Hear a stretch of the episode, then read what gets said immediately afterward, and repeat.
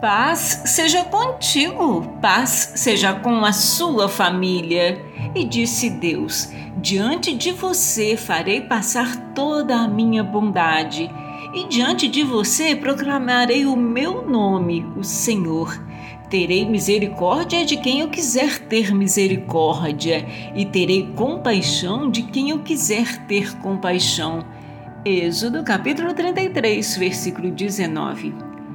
A vontade de Deus é sua e nenhum homem pode triunfar sobre ela. Nenhum homem pode julgar a quem Deus deve mostrar misericórdia ou graça.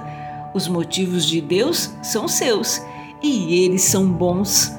Quão gratos devemos ser quando reconhecemos que nós, os remidos, somos os objetos dessa mesma misericórdia.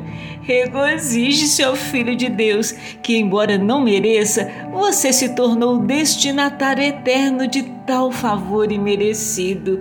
Aleluia! Graças ao grande amor do Senhor é que não somos consumidos pois as suas misericórdias são inesgotáveis. Lamentações, capítulo 3, versículo 22. Você entende o grande amor de Deus por você?